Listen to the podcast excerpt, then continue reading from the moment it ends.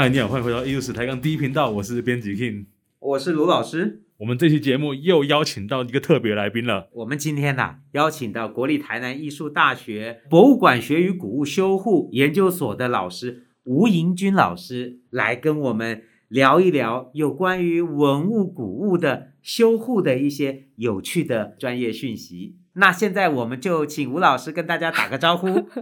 好，大家好，我是博物馆学与古物维护，不好意思，哎，原来是维护，不是修护，没关系啊，对对，研究所的吴盈君，那嘿，好。那我负责的维护的部分，主要因为其实有点像医生的分科概念，所以我是负责架上绘画跟彩绘木质文物，我们也会处理一些所谓的当代艺术品修复的部分。啊，我想请问一下，什么是架上绘画？这个名字好像平常不会听到诶。像绘画就是大家一般现在听到的比较多，嗯、像是呃，你去美术馆会看到油画、亚克力绘画，然后再早一点的东西，台湾比较少见。但是如果在西方的话，国外你会听到有所谓的坦培拉蛋彩，因为在油画布还没有发明之前是画在木板上，然后木板在油画还没有发明之前，就是它能用蛋在画画，蛋、嗯、加颜料啊，蛋加颜料，那不会很臭吗？就是蛋彩画，对对对，蛋彩画不会很臭啦，就是干掉的时候就不臭了。可是，在台湾，嗯。会臭，在台湾容易被蟑螂吃，所以这个东西 西方比较多。可是这个蛋彩画，就我知道，在西洋艺术史很多杰作是蛋彩画画的。对对，像是波迪切利最常用，哦、就是那个爆雕的女人啊，春之歌啊，这些都是用蛋彩画。那我们知道的维纳斯是蛋彩画吗？是。哦，原来那幅也是蛋彩画。对，你知道 Google 有一个网站是叫 Google Art，你可以把、哦、有有有你可以把那张画放很大很大很大很大很大看，就是他的眼睛可以放到将近 A4 纸的八分之一之类的，你去看它。它的线条就是一条一条一条很细的，因为蛋彩画的优点是你可以画很细很细的笔触，像工笔画一样，很刻的很细。哎、哦，那这样说，你们修复的时候也要修回这么细的笔触吗？如果是在那个年代，什么荷兰小荷兰画派那种很细的画，嗯、你必须要去做，是就是要用放大镜去全色。哇，听起来好困难哦。对，这个修复可能就是非常细致的笔触，我们都要把它复原回来。对对对，哎，老师，那我真忍不住要问一下了，这么少见的一个学科，老师你是在哪里学到这些技术的啊？哦，我是大学毕业的时候，后来就去了西班牙，就是从小念美术的。那卢老师还是我很多 届的学长。哦吴英军老师还是我学妹嘞，对对对对，以前我文化大学美术系的学妹，没错，就是在山上玩的很愉快，有很多不错的回忆。是，对，但是不瞒您说，就玩的很愉快。可是发现这四年好像有一点老老师那时候四年我有听，就是老师都在做陶什么的，但是我好像真的都在玩，没有啦。就后来快毕业的时候才发现说，哎，其实艺术就从国中高开开始一一路接触到大学，是觉得好像还缺乏些什么，所以那时候就决定说。呃，其实我蛮多呃，受到老真的受到老师跟同学的影响，决定说，哎，呃，那时候家人也鼓励说，年轻人出去闯闯，所以我就去了西班牙。一开始，嗯。我本来想要念艺术史，哦，不好意思，哎呀，可惜没有插进这个地方。后来走到了修复，对，因为艺术史其实要有很对，应该是说还有语言的上面的种种。我一开始去西班牙的时候是以念艺术史为目标，因为而且我们学校我住南部，在塞维亚大学，嗯，其实它是一个美洲史跟巴洛克史很黄金的东西，其实处处都可以。我后来真的，我们修复有一半的老师其实都是艺术史学门的老师，哇，他们真。的好厉害哦！有一个老师真的可以把维拉斯贵兹的全部的那个生平史实当吴天乐讲古，把你讲到很感动。不过后来我为什么会念到修复，是因为我在去美术学院在做那些申请表格的同时，我在我真的在路上，填在路上，没有我在路上遇到一个学长。然后因为那时候真的资讯非常非常不发达，所以我们学校有好几个校区，因为我家就离艺术学院比较近，所以我那时候比较老师看了不要瞪我，我就一厢情愿的觉得说艺术史应该也是在。艺术学院里面，错啊！我们学校艺术史是在是在史学院里面，所以我就先去了艺术。就是美术学院去去询问一下申请的方式，嗯、我就真的在路上遇到一个快毕业的台湾学长。哦，他乡遇故知。对，然后他就带我参观学校，然后艺术学院。对，他参我参观艺术学院，然后就带我去找他的指导老师。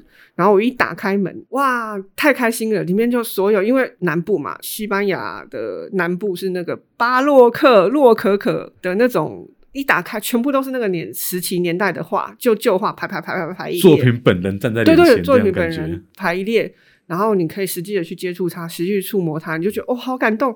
然后老师其实人也蛮好，他就开始跟我介绍一下他工作室的情况，就觉得哦，我要念这个，这个实在是太酷了哦，所以就吴老师打开了另外一扇门，对，通过另外一个方式来亲近艺术文物，对，就是透过修复。对，后来我就是下定决心，我的志愿就是我要去去念修复，我很想要亲近那些作品，实在是太有趣了。是我们知道，呃，吴老师呃的专业除了这个架上的绘画的修复，不管是油画或者是亚克力，那。还有蛋彩以外，您的修复也包含了，比如说是我们台湾的彩绘的木质文物的修复。对对，因为其实像我的养成是在西班牙嘛，他们也有所谓的圣像，就是圣像，哦、天主教圣像。那那个雕像，大的圣像、啊、雕雕塑跟真人等身一样高的，哦、他们的工艺技法，其实我的博士论文是写这个的，就是台湾的神像跟西方的圣像的技法跟概念比较，很很有趣的，因为西方圣像的跟真人。等身一样大，是因为他们希望那个信徒看到那个圣像之后，那个叫圣像，那不是神像，因为他们没有灌入神灵。嗯、台湾是有灌入神灵的，哦，这个就有很本质上的差异。对对对，哦、然后他们希望说信徒看到那个跟真人模拟比例同样的圣像，带领他们进入那个祈祷的境界。这个很不一样。对，那是一个媒介。可是台湾的神像是代表了神灵的一部分，对，本质上不一样。可是制作技法又有一些异曲同工。真的是有一点像，哦、这边讲的东西有点有趣，像、嗯、呃，台湾有白沙屯妈祖。妈妈祖跟大甲马祖出巡，大概差不多每年的三四五月间，这个时间是马祖出巡的日期，就是农历我不知道是几月几号了。嗯、那西班牙有所谓的圣州游行，他们也会把他们的玛利亚也要出来周游列国？对对对对，扛一圈出去，然后也是跟白沙屯跟大甲妈祖一样，他们会就从自己的庙，嗯、不不是庙教堂出来，然后。到大教堂过火，停在那边一阵子，再回到自己。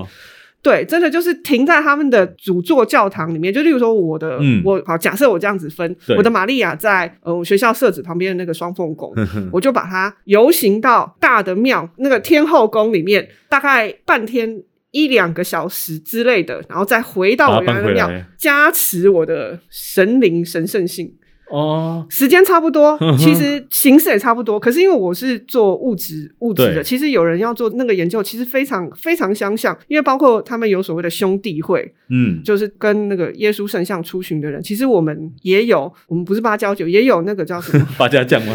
类似，真的很像，嗯、就有出巡的人，有抬轿人，有吹奏乐器的人，然后表演形式真的就是东西方不一样之外，可是那个概念。基本上、哦、概念还是很相近的。我有一个问题，那西班牙人会从圣母脚底下爬过去吗？不会，但是下面有，因为那个很重，下面有抬轿子的人。是抬轿子的人是经过选择的，不是所有阿猫阿狗都可以去抬的。哦、你要付钱去抬它，嗯、所以你可以在轿子下面，然后你可以换班。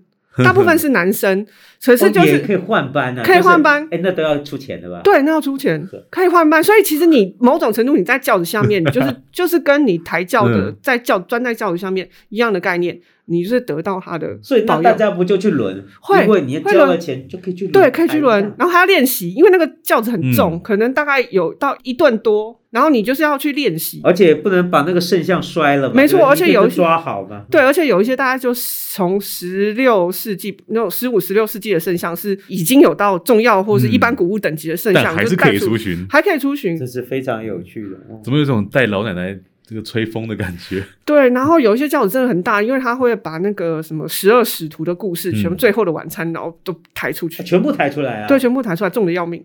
对。在文物修复的领域上面，除了我们针对文物的研究之外，文物的保存和修复也是一个很重要的议题。那今天我们请吴老师来啊，也是这几年呃，我们台湾推动文物普查，呃，文物的相关的调查研究工作，也会整合了新的发现，还有保护工作。吴老师今天跟我们分享一个非常有趣的案例，就是在阿里山的日治时期留下来的宾馆里面，我们找到了很重要的。呃，一个油画啊，呃，那这个油画其实一开始发现那个大家也没有注意，后来才发现它是日治时期很重要的一个油画作品，在这么不知情的状况下的留到今天。吴老师，你是不是可以跟我们说说这个事？好，这是一个就是很带有传奇色彩的一个故事，而且是这几年发生的，我觉得很有趣，可以跟各位听众分享一下。呃，顺便请一下吴老师，就是台湾在推动文物普查这个大概多少年了？我们从二零一七年，嗯，二零一七年我跟冯甲的李建伟老师，我们开始推动全国的文物普查，其实慢慢把这一种文物普查的概念。了解自己身边的台湾文物的概念，从研究方法上面，从研究策略上面，法规上面来推动全国的这个工作，算起来大概也就是五年的时间吧。对，所以呢，我要讲的这张画呢，嗯、就是有这样子的背景存在的。因为两位老师在二零一七年的时候开始一连串的研究跟课程，其实我记得那时候我好像也有参与到嘛，北中南都开了文物普查课，嗯、所以呢，那我那时候也有。呃，去上过几堂哦，还有就是，你看我的我的书包到现在还是那个那个真的很好用，真的我们发的，对，那个那个那个那个真的很好用，我还拿了两个，好文物普查的课程啦。总之呢，有一天我就接到逢甲大学建伟老师的来电，说有普查的学员就是在阿里山林务局工作的，然后负责一些文化项目，然后想要请我们去山上走一趟。那我也很好奇，我其实走一趟是要去郊游吗？类似，因为那时候刚好 那时候刚好花季耶，我真的有去看到鹰王，而且很感谢林务局的人。哎、欸，所以去之前你其实不知道发生什么事。等一下，鹰王是什么东西？鹰王就是一大颗的樱花，对对对对对对。而且真的拜他们之赐，我们就一路驱车在在最前面，享受到特权。嗯、好啦，没有开玩笑，说希望我们去山上看一下，有一些东西想要请我们去评估。哦，我。其实是有一点怂，我其实，在之前我没有去过阿里山，还是有去过，忘记了，真的大概几十年。哎、欸，我去阿里山也只有小时候去过一次，我从来没去过。哎，对，我成人之后再也没去过了。我是去演讲，讲完走。对，就是就是你很多时候你去的地方是清，然后我想说我没去过阿里山，好啊，我就跟着建伟老师，我们就去了。嗯、然后是那是一个很热心的，大概年纪跟我差不多的一个，就是呃。我应该要称他大哥嘛？好像他又比我小，我应该要怎么称呼他呢？那就叫他小哥吧。好，小哥就是宾馆同仁嘛？还是？对对对，同仁，他是林务局的林务局的同仁。对对，林务局的同仁呢，就载我们去山上。阿里山从山脚下到山上要七十几公里，林务局的人。大概三两天就会开车上去，哇，那个好可怕！所以他开超快哦。对，就是开到另外，嗯、就是开到对向车道去切直线。林务局的人真的太猛了，他就一路跟我们就说，大概我们等下要看的东西。我为什么会上去？是因为他有跟建伟老师说有油画哦，有绘画。哦、然后建伟老师就想说，哎、欸，我比较近，他就我们两个就一起上去了。嗯、哼其实当初的林务局，他们其实对所谓的文物保存，大家没有概念嘛，那普查也没有概念，所以是这个小哥他看到了这个课程。他觉得很有趣，而且他在林务局上班的这一段期间，其实他知道，因为他就平常是常住在山上，是有很多很老或留下来的东西，是就是这个宾馆里面日治时期留下一些老东西，对。他不知道那些事，但是他知道这些是以前留下来的。他知道，他还知道这个课程。对，他还知道这个课程，然后他去上，上完之后就发现说，哎，他们有一些东西似乎很有价值。对，那就请我们上去看，我们就看了那两张画。那当然还有一些其他东西要请我们评估啦。嗯、东西的种类就有点繁杂了。在五六零年代的时候，那个老蒋的行馆使用的东西啊，然后还有一些旧照片啊。但他那时候就是想要给我们看看那两张。油画，嗯哼，所以他找到两张非常破旧的，对，我知道好像都烂的都不成样子了，对，而且边缘都已经没有正方了。他刚拿出来是长什么样子？说来话长，就是皱皱的，它不是一张画，你可以想象，框还在，有一张已经不在了，然后所以连框都没有了。对对，那那个画布后面绷的那个就就就木木杆子，那个那个内内框在，但是外框有一张外框在，但是。就是破了，完全是大破，所以连那个框都散掉了，剩下画布皱在一起。框还在，但是画布分开了。嗯、哦，是，对对对，就是看起来很像。呃，很像垃圾，这样讲就就好像要丢掉的抹布这样，对，对，真的很像要丢掉的抹布，然后水损，就是你那那你这样拿出来，你不很惊？呃，这这这，而且我们拿出来上上面还有一些那个活体的蜘蛛的卵巢，还有小蜘蛛，就是它还有活体就是小动物了，对，就就对，就是有一些嗯小蜘蛛在上面爬吧，嗯、包括有一些霉菌啊，巴拉巴拉，它看起来真的很。就是很像垃圾，应该这样讲。他也不知道这是什么吧？他不知道，他只知道、那个。我我这就好奇了。嗯，既然他现在状况这样，他怎么知道那是一幅油画？他只是直觉，是不是？其实还是画啦，但只是已经真的是烂到。如果依照一般，就是就真的可能就把它丢掉了，因为它就在仓库里放太久，然后已经看不出里面是什么东西。但是就是连内容都看不出来了，几乎看不出来，就是有一个框框跟一些模糊的影子，嗯、灰灰的模糊的影子。对，我我其实一开始那个吴老师，你跟李建伟老师，你们两个什么反应？我知道它。是很久的东西，嗯，从外框的形制跟背面隐约可以看到的签名，还是可以看得到，因为日剧时代的、嗯啊、有签名，对，有签名。日剧时代的画家他们很喜欢直接在画布后面签名，所以看得到后面的字。只是因为它真的被放很久，风吹日打，预算雨淋嘛。那个小哥就跟我讲，他们是在仓库上找到的，嗯，把它捞回来。我是评估了一下是，是如果他要修，可以被修好。这就涉及到吴老师的修护的专业。真的，哦、你这个画哈烂成这样，还我还是可以把你给变变好，把它变成原来的面貌的、嗯、哦。对，所以我评估了一下说，说其实可以修。在更早之前，大概二零一七、二零一八，然后在早之前，其实他们好像有委托北艺大做了一个小小的调查研究，嗯、对那些文物的部分只有两三个字交代，嗯、因为他们好像是整体一个就是文化什么景观什么规划，简单文化景观规划了那个。对对对，然后所以就是其实里面有提到一些这些东西，是有提到这两幅画，我忘记了，好像有，好像没有，他们就是跟文物就归在一类。嗯然后，但是那两幅画都已经看不出内容，要他们调查也是太为难了。对对对对对，没有搞出来。然后呢，其实应该是说，真的事在人为。我常常讲一句话：你怎么看待它，你就会怎么对待它。嗯、你把它当垃圾看，你就是丢掉它；嗯、如果你把它当宝贝看，即使它是垃圾，它也可以变成黄金。嗯、这就是这样子的故事。其实那时候那个工作人员。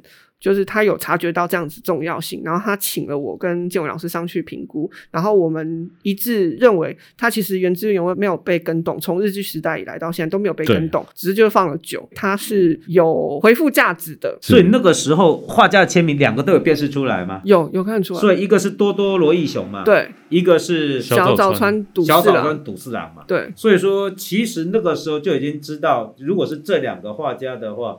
对，都是有代表性的画家，而且隐约在画，因为虽然看不清楚，但隐约可以看到一些笔触跟颜色，大家推断应该是他们在写生。然后就留在、哦、留在那里。那后面会有有经过了一些调查，因为小岛川笃四郎他对台湾的他常常两边的往返，对对对，所以他台湾留很多他的作品。对对对，对，台湾留下小岛川笃四郎的话还是蛮多的。对，因为他其实各地写生，然后有接受委托的绘画，所以在之前有处理过小岛川笃四郎画，所以认已经对他有一定的认识。那多多罗义雄在台湾比较没有那么有名，可是其实他也是一个日本画家，然后他也是常常在，因为那个时候大东亚时期，老师这个你的历史比我。好很多，他就是到各处所谓的日本的统治的地区去画画。他们那时候的画家哈，就除了在日本以外，也会来殖民地。嗯、对，有些哈，那个大战开始以后，那个中日战争开始以后，像小早川笃四郎，他去中国战场写生啊。对，所以他去战场写生，他去战场写生 是有点太过激烈了吧？对，他在中国地区，他就是当时的战地记者，一直画到开战以后。他们这些画家画的很多画哈，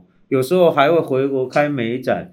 大东亚战场的美展啊，或者他们都还会把作品拿出来。所以那时候我们做了一些初步的简单的调查，发现多多罗英雄也是，他就是去、嗯、去东南亚，然后去那个时候日本的统治地区去旅行跟写生。推断那个时候他就是在台湾，因为那个时候阿里山是一个日本人很喜欢的景点。对，所以说这个画虽然当时看不出他画的是什么，可是我想那个时候吴老师心里应该已经有底，就是说等到修复出来了以后。我们大概就可以看出他画的是什么了，对对对对。哦，这个修护的过程有很困难吗？来的时候，因为其实它整个就是破破烂烂嘛，对 我就一直强调它破破烂烂。但是本来想卖个关子，它现在可是重要古物呢，嗯、不好意思，一直嫌弃人家。这个文物不得了啊，后来变成国家二级古物啊。因为那时候一度大家觉得说这个可以修吗？那时候他其实除了找文物维护的，就是或者普查的老师，就是建伟老师跟我之外，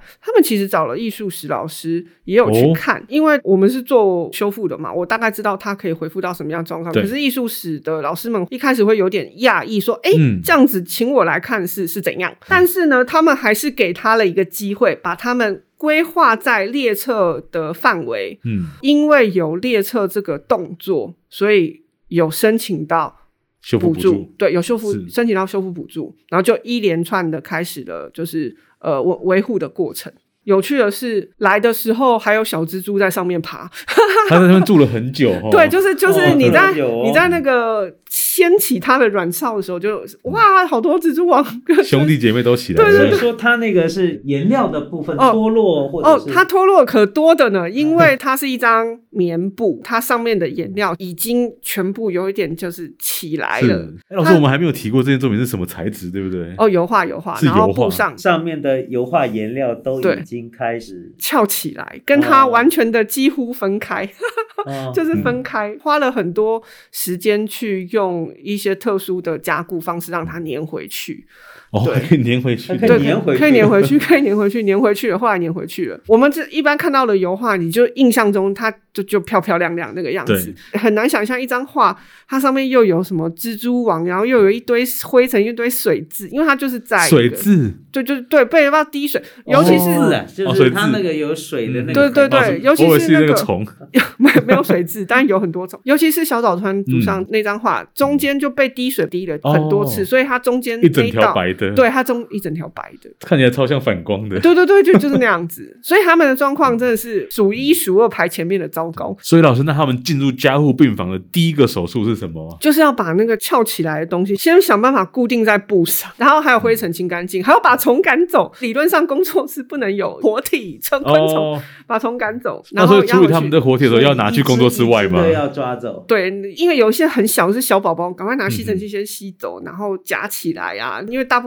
工作室就是 修复师都目前女生比较多，边、嗯、尖叫把东西就是 他把他们拿走，然后再来是他，因为他很不平，大家看到原画是平的嘛，就一块布，可是他他可能就是变形很久了，你要处理变形。再来是有一张有框，多罗伊雄那张有框，其实台湾比较不重视，嗯、可是其实嗯在这边也大家科普一下，绘画的框其实是跟它的年代是绑在一起的。哦。例如说荷兰那种那种维梅尔时期那种荷兰黄金时期的框，没有什么金雕刻的，他们是黑的，然后螺旋纹，然后朴拙的，对对，然后什么巴洛克时期的框啊，是真的就是镶金，对对，很提花。其实那个每个年代的框跟画是是是在一起的。这一张画其实跟它的框就是他们是合在一起。其实没了那个框，能不能变成一个古物，我我我不知道啦。但是就是。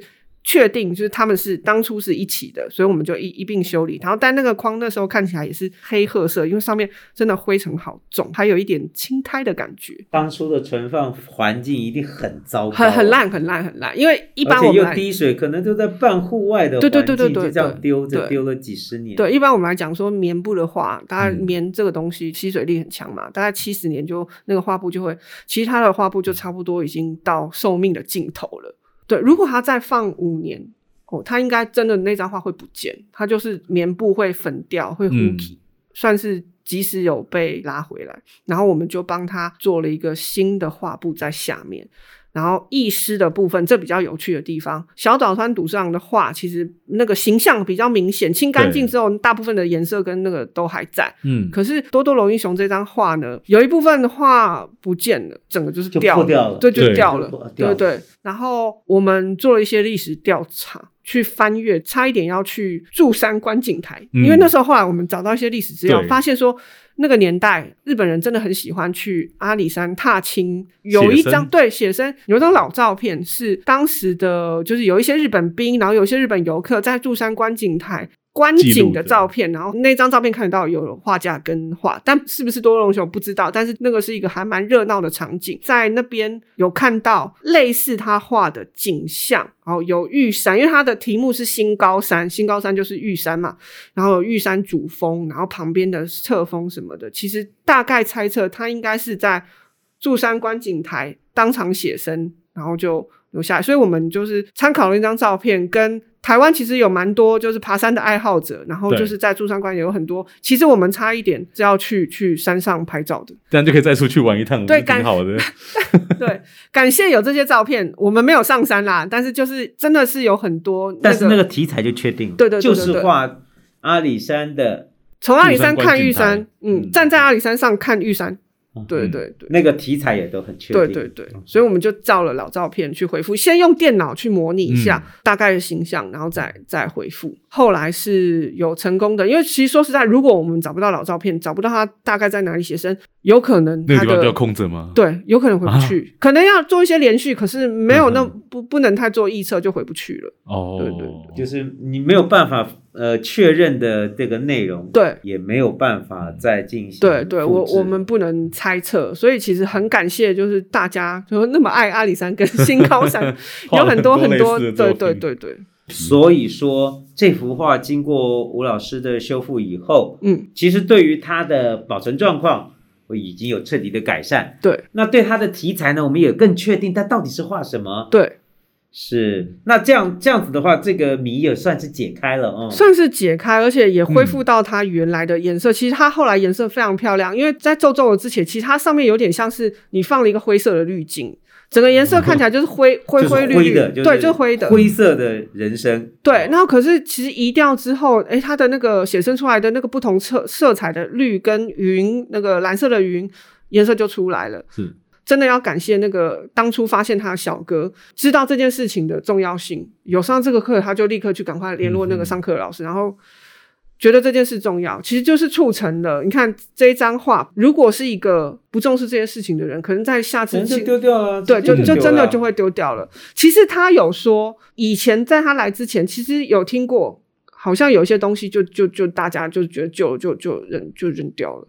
所以还有一些传说中的作品，可能已经找不回来了。不知道是文物还是作品，一定一定是一些 当时留下来的老东西，那就就就不在了。嗯嗯，对。修完之后，他们其实非常的开心，因为等于说就留了两个宝贝在家里。对。后来还帮他们举行了一个画展。但是只有两张画嘛，怎么庆祝他们出院？对，只有两张画，所以他们还邀请了那时候一些阿里山当地的艺术家，嗯，然后一起。共襄盛举，对对对，还配合了花季，所以那时候我又我就看到了鹰王再一次见面。呃，对，因为这个过程其实蛮冗长，从开始发现它，然后到修复完成，整整差不多两年。然后他们就帮他办了一个画展，而且阿里山的工作人员为了表达对他们的重视，开展当天两张画现中完之后。典礼仪式结束，把两张画收起来，展复制画，展一个月啊！那两张被他们收到，画丢掉了嘛。对，等会如果又弄了个什么意外就不好了。对，人家人他他就赶快把他们收到保险柜里了。展的时候是复制品，很有趣啦。不愧是重要古物。对，后来提报就是。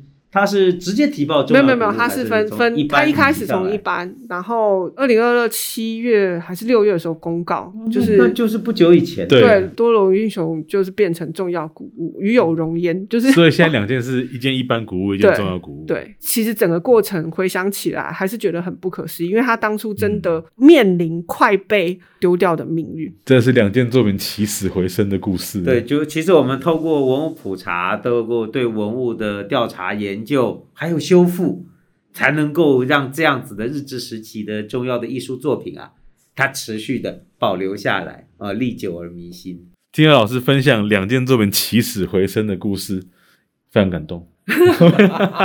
我非常感动，我也是觉得他是一个这些年自己啊，是一个还蛮有趣跟很重要的经历哦。然后也开启了我认识阿里山的。以后就会常去玩这样子。对，他们一定也很感谢老师的这个妙手仁心。嗯、那这期节目的分享在这边告一段落。艺术史台上第一频道，我们下礼拜见，拜拜，谢谢大家，拜拜。